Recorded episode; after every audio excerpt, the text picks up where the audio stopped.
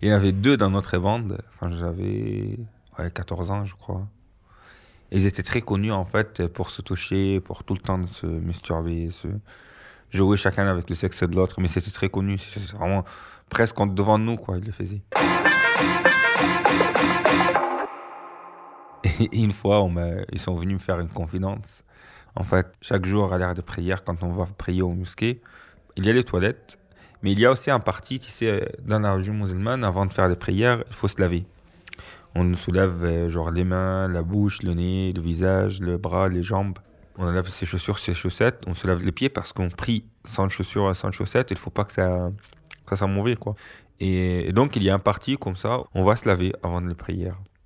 Et eux, ils allaient toujours les derniers, quand tout le monde a déjà fini, ils allaient euh, à l'intérieur de la salle des prières et se cachaient dans, des, dans un coin où ils faisaient l'amour. Enfin, ils faisaient l'amour. Ils se touchaient, quoi. Ils faisaient alors qu'ils sont allés là-bas pour prier.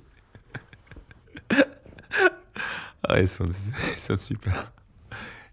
Et après, mais ils sont, venus ils sont venus me dire ça en disant voilà, c'est horrible, quoi. On va brûler en enfer. Euh.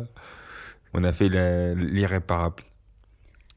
À chaque fois, ils attendent, ils écoutent l'appel à la prière et, et le bandent.